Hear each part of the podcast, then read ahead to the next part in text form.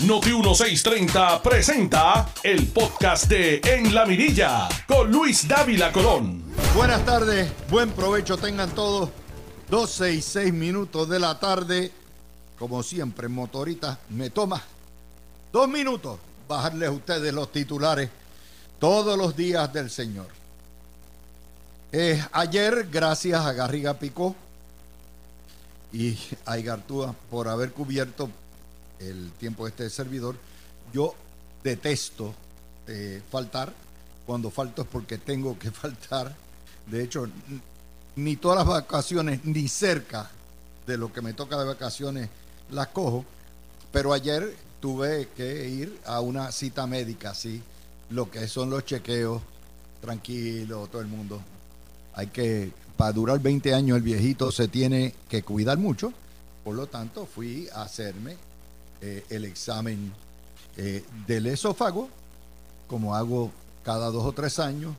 Ya usted sabe, menos mal que no era la colo, la colo es más heavy. No porque a usted lo duermen como quiera, pero como una endoscopía lo duermen también, pero la colo es la preparación, el purgante de la noche antes. ¡Ah! Eso es horrible.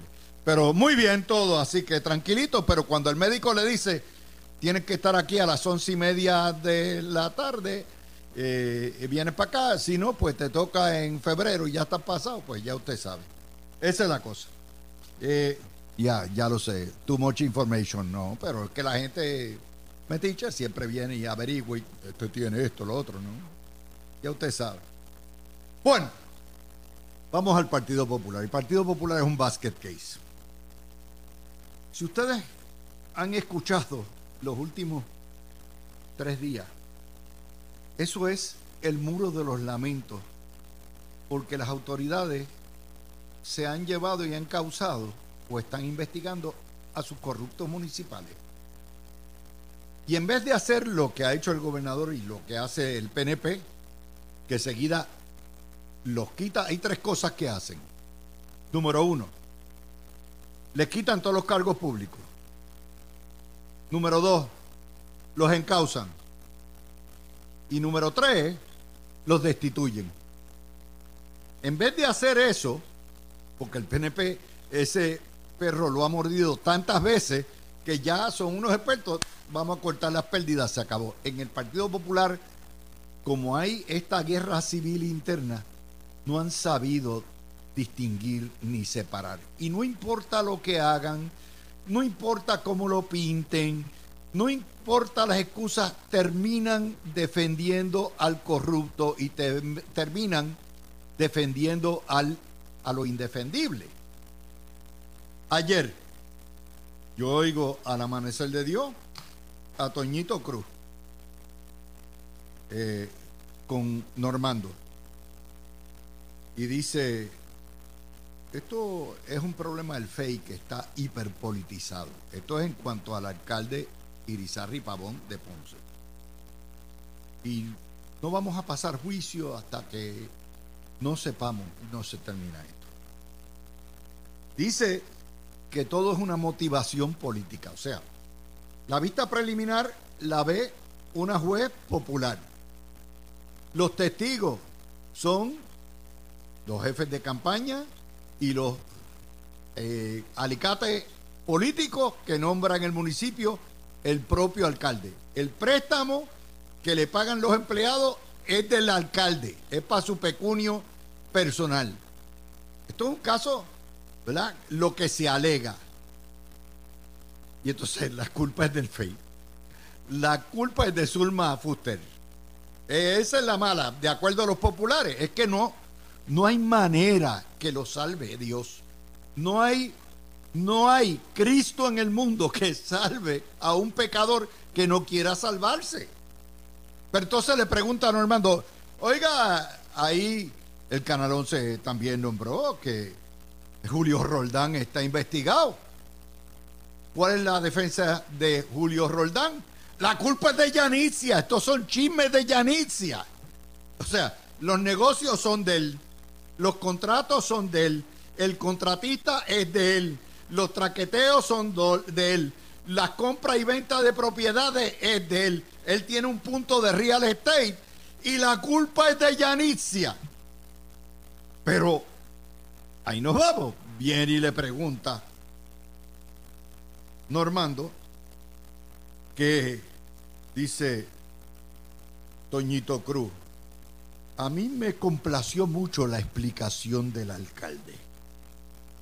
Y no vamos a pasar juicio tampoco. Es decir, una cosa tan fácil, una palabra tan sacramental como es decir renuncia. No se les ocurre. Esta mañana escucho a Ico Saya. Ico Saya echa, dice, no, porque aquí esta gente han sido desleal con el alcalde y prácticamente invita a ser cómplice de la corrupción. No, no, no, porque es que el alcalde no robó nada, no, casi nada.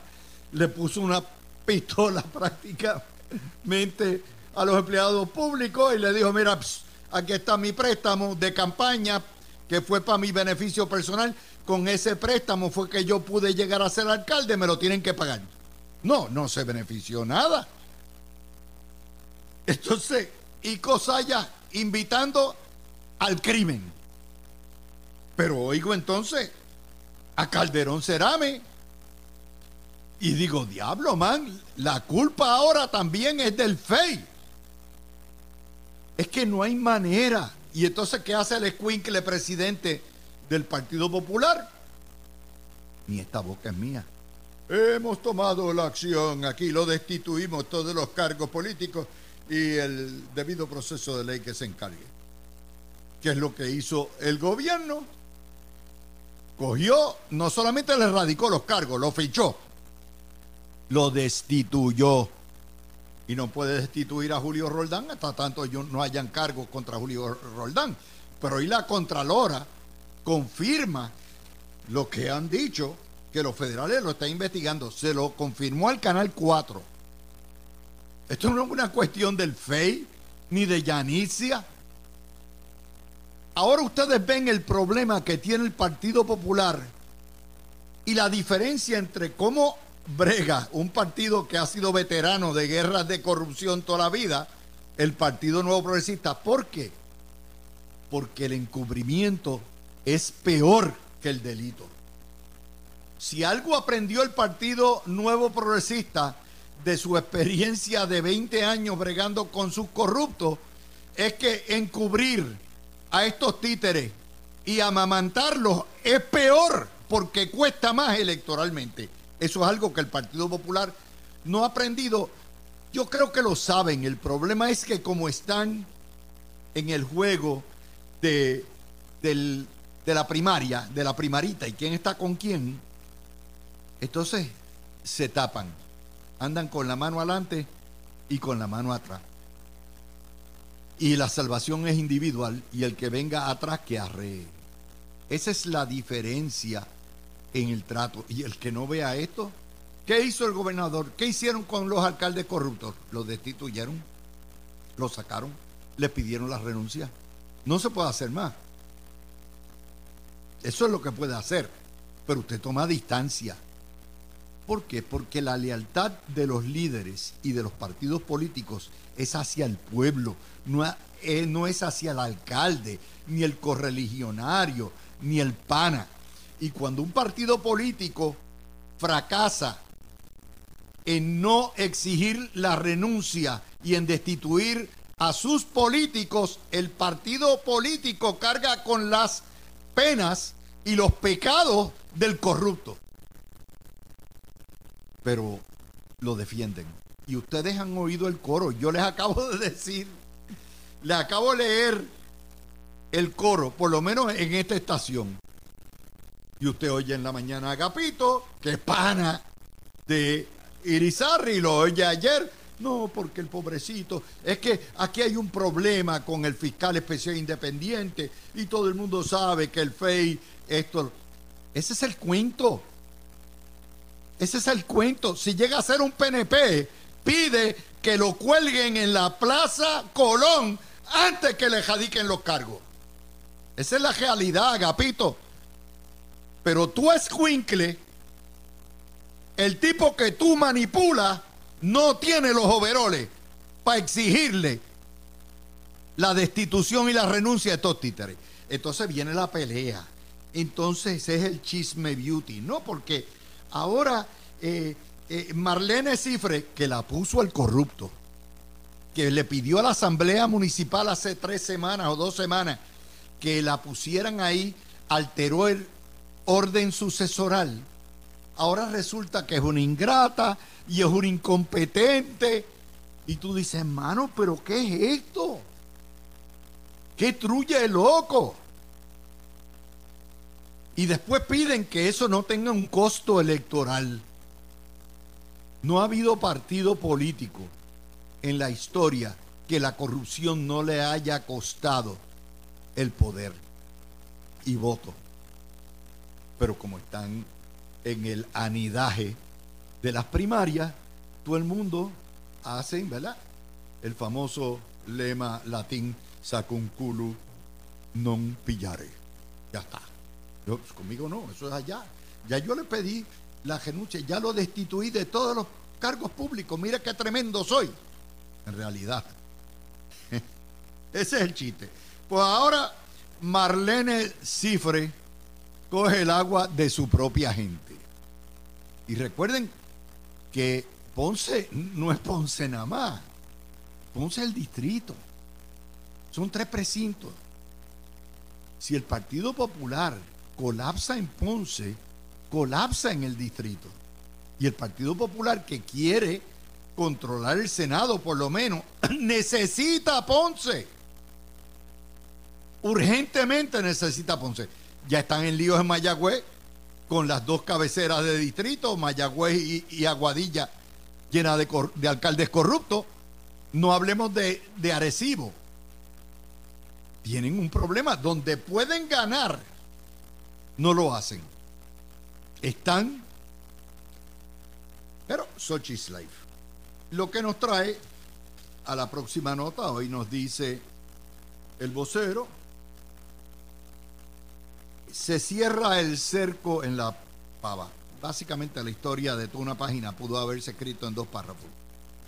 Se han quitado casi todo, los que no han dicho nada probablemente no van, y esto va a ser una carrera de entre Zaragoza como goza, como goza, y Jesús Manuel eh, Ortiz, también conocido como el Escuincle. Esa es la que hay. De cinco, de siete que habían, siete enanitos, ya hay dos. Para todos los efectos prácticos. Yo estoy seguro que José Luis Dalmau no va. Él sabe. Él sabe lo que pare. José Luis Dalmau está sacando pecho ahí, pero no va. Así que ya no queda nadie. Altieri se fue. Todos los demás, Bernier se huyó. No queda nadie. Carmen Morovi para afuera. Javi Villalba para afuera. No queda nadie. Esto es entre esos dos. Es una carrera, una quinta carrera con los reclamos más bajos, donde en, si usted va al hipódromo, le van a pagar 5 centavos por cada dólar que usted apueste a ganar. En otras palabras, una cajera de chongo. Eso es lo que tienen. Eso es lo que le ofrece el Partido Popular. Junto con el huevito. Mr. Huevich. No se me olvidaba a mí. Y esa es otra nota. Dicen Julia Nazario corre, está con Jesús Manuel y Javier Hernández también. Y José Santiago, no quiero primaria, está en negación. José va a terminar con el independentista, porque ustedes saben que Zaragoza es independentista de closet, y como los independentistas de closet se meten en el mismo closet, pues ahí probablemente esté en, con Zaragoza como goza, como goza. Esa es la tragedia del Partido Popular. Ustedes que se quejan, no, porque tú hablas mucho del PNP y de los líos del PNP. Bueno, lo que pasa es que estos títeres, ¿verdad? Cuando salen, la hacen bien grande. Es bien grandota. Una criolla de tres pares. Y hay que cubrirla. Y eso nos trae a otra de las notas que tenemos hoy. Elizabeth Torres Después que le sacaron el reglamento de dignidad que dice que no puede ir, de manera que la excomulgaron antes de haber entrado. Dice que ella va a correr independiente, su derecho lo tiene. Y entonces habla mal del partido de dignidad. Después que se dio lengua por dos años con dignidad y los estuvo hasta lo que da. No, no, no, no, no. Ahora dice, tengo unas preocupaciones sobre el partido que no he podido subsanar. En vez de decir, el partido tiene unas preocupaciones con mi ética que no han podido subsanar y yo no puedo correr en el partido porque no me dejan. Eso es lo que debió haber dicho. Pero dice, voy a correr independiente porque es más llamativa a su personalidad. Y dice que le gana a Superman, a Superwoman, a la Mujer Maravilla, a todo el mundo le gana. Muy bien, chévere, que se tiren. Eh, pero lo cierto es que la época era para radicar la fecha límite dentro del partido de dignidad para ir bajo el emblema era el 31 de octubre y se le pasó. Así que irá de independiente, porque ella jura y perjura que va a barrer. Muy bien, es su derecho. Good, good, good, good. Y ahí tenemos otra de las notas de hoy. Eh, Prafa, la oficina que dirige mi hijo, inicia, eh, o no inició, hace rato ya la inició, un programa que se llama Puente por la Igualdad, que depende de que el ciudadano de a pie se queje y traiga una querella legítima sobre el discrimen en el comercio interestatal contra los residentes de Puerto Rico, sea usted popular, PNP, independentista, agnóstico, si hay discrimen, ahí se va a meter la oficina. Y básicamente utilizando el poder, porque ellos no tienen poder de fiscalizar, el poder de la fuerza moral,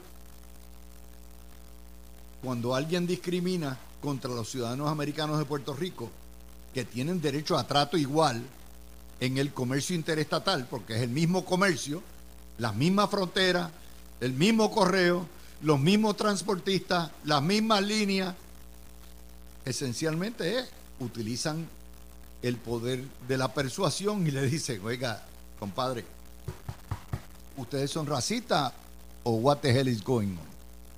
Ya eso pasó con el NFL Sunday Ticket y se rieron, se rieron muchísimo, pero a final de cuentas, la NFL y el Sunday Ticket tuvieron que ofrecerse en Puerto Rico. Y finalmente YouTube TV eh, decidió que va a iniciar y va a ofrecer el servicio en Puerto Rico. No hay ninguna razón para que no lo ofrezcan. Le voy a decir mi experiencia. Yo estaba pagando 150 dólares de cable, porque las cableras y satélites se han ido por básico, básicamente. Y dije, espérate, ¿qué es esto? YouTube TV me ofrecía por 75 dólares el mismo servicio en vez de ser por cable, por streaming. Me ahorré en la jugada 75 dólares mensuales. ¿Por qué? Porque el futuro es streaming, no es ni cable, ni es satélite, ni son las emisoras. Todo eso va para la historia. Todos esos canales de televisión que ustedes están viendo, todos esos van a estar por streaming. Y usted, pues si quiere ver a Guapa, eventualmente algún día va a tener que pagar por el servicio, si quiere ver Tele 11 o lo que sea, aparte. Bueno, pues ya YouTube entró. También este fin de semana ocurrió otra nota que la prensa no cubrió, hoy la cubren, que estaba ahí, que tiene que ver eh, con una de las eh, Frontier Airlines. Aparentemente, o tenían, excluían a los puertorriqueños de los beneficios de, de viajeros frecuentes. Y ahí salió eh, una persona que se dedica a, todo esto de viaje y lo denunció en las redes. Inmediatamente la oficina de Puerto Rico cogió el tema y pusieron la, la querella y Frontier dijo, no, no, no, donde dije digo, quise decir Diego, no, los puertorriqueños están excluidos. Es un problema de la internet, allá de la... Ok, muy bien, entraron.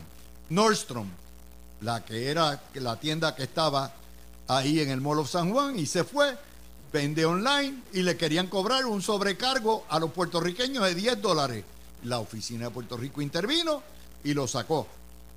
Es decir, se puede hacer, esa es la mejor evidencia de que se puede hacer poco con mucho. Y como yo les dije a ustedes, al pan pan y al vino vino. Esto es una política que abandonaron los gobiernos y que estableció originalmente quién, sí, Alejandro García Padilla, cuando era jefe de DACO. Cuando era jefe de DACO, Alejandro hizo mucho de esto y logró mucho. Yo lo doy al pan pan y al vino vino. Y la PRAFA ha seguido, ha reactivado esa política que funciona. Pero depende de que ustedes se quejen, de que ustedes evidencien que hay el discrimen. Y ahí está. Así se hace patria, poco a poco, trabajando calladito, pam, pam, pam, usando el poquito poder de persuasión para adelantar la causa del trato igual para los puertorriqueños independientemente de su ideología. Eso es lo que hay. Y finalmente, ya mismo vamos a ver, quieren inventarse un nuevo sexo. Ni fu ni fa. ¿Qué tú eres? ¿Hombre o mujer? Ni fu ni fa. Wow. Yo quiero ver al Tribunal Supremo legislando sobre eso. Pero por ahí vamos. Como queremos ser más woke y más ridículos que nadie, ahí estamos. Vamos a la pausa y venimos con Denise y venimos con Fabiola y después una entrevista. Así que nos vamos por Noti1 TV. Tú escuchas el podcast de En la Mirilla con Luis Dávila Colón por Noti1 630. De vuelta con ustedes, mis amigos. Eh, tengo a Denise y tengo a Fabiola en línea y le voy a pedir que hoy seamos breves porque tenemos también una entrevista ya mismito. Así que vamos a ir poco a poco para cubrir el mayor número de terreno. Vamos a hablar un poquitito de la situación con eh, esta demanda de parte de la comunidad LGBT que exige que el tribunal emita una orden al registro demográfico para crear o fabricar un nuevo género para que los incluya como no binarios, es decir, bajo una X no sería ni masculino ni femenino, sino pues, un hombre o una mujer que no se identifican con el género con que nacieron. Esto es legislación judicial, pero es lo ridículo. O sea, somos lo que somos. Usted tiene perfecto derecho a ser heterosexual, homosexual. Pero lo cierto es que la gente nace de uno de dos géneros, no hay para más. O masculino o femenino. Si usted no se siente, si usted es hombre y no se siente masculino y quiere vivir una vida de mujer, muy bien, ese es su derecho, pero la identificación es otra cosa. Empiezo contigo, Denise. Esto es el colmo del wokismo. Muy buenas tardes, Luis, a Fabi a todos los que nos escuchan. Mira, esto es lo que ocurre cuando permitimos que la disforia de género se quede con todo. Explico eh, estas personas que quieren y están exigiendo, porque no es que quieran, es que lo están sugiriendo, es que lo están exigiendo, que se añada el non-binary, que ya eso se está añadiendo en, cierto, en ciertos estados cuando vas a llenar ciertas solicitudes, están incluidos ya. Y hay un montón de cosas más, o sea, una lista larguísima. Eh, ellos lo están pidiendo como tú muy bien dices, porque ellos tienen este problema. de historia de género es otra cosa que tú naces mujer, pero no te sientes que eres mujer, que tú no entiendes que naciste Pero, pero es que habría que enmendar la base. Habría que enmendar el Código Civil y el Código Penal. Correcto. que son la base sobre la cual van las definiciones, ¿no? Exactamente. Entonces ahí es, ahí es que está el problema cuando te digo que cuando se permite que la que la historia de género pues domine. Y es absurdo o sea, para, para mí es más que absurdo porque el día no solamente porque tú y yo digamos que nacimos hombre o mujer es que la realidad es que el día que lamentablemente encuentran un cuerpo sea calcinado, sea descompuesto de alguien que tuvo un accidente o de alguien que murió solo en la casa o de alguien que lamentablemente asesinaron, ¿qué es lo que dice todo lo de esa persona, incluyendo la osamenta? Bueno, que era un hombre o una mujer. Esto es una pretensión de alterar la realidad biológica y física. Y estas son las cosas que le restan credibilidad. Estos son unos fanatismos, primero, innecesarios, totalmente. Eh, y segundo, el definir una persona es parte de la identificación. Es como siempre te ponen raza, estatura, colores que dice, no me pongas ahí 5 eh, 4 porque yo soy muy chaparrito y yo me siento como que mido 6 pies. Ponme 6 pies ahí o ponme, no se sabe el peso. ¿Sabes? Esto es de ridículo. Fabiola, adelante. Saludos Luis, Denis y amigos que nos sintonizan.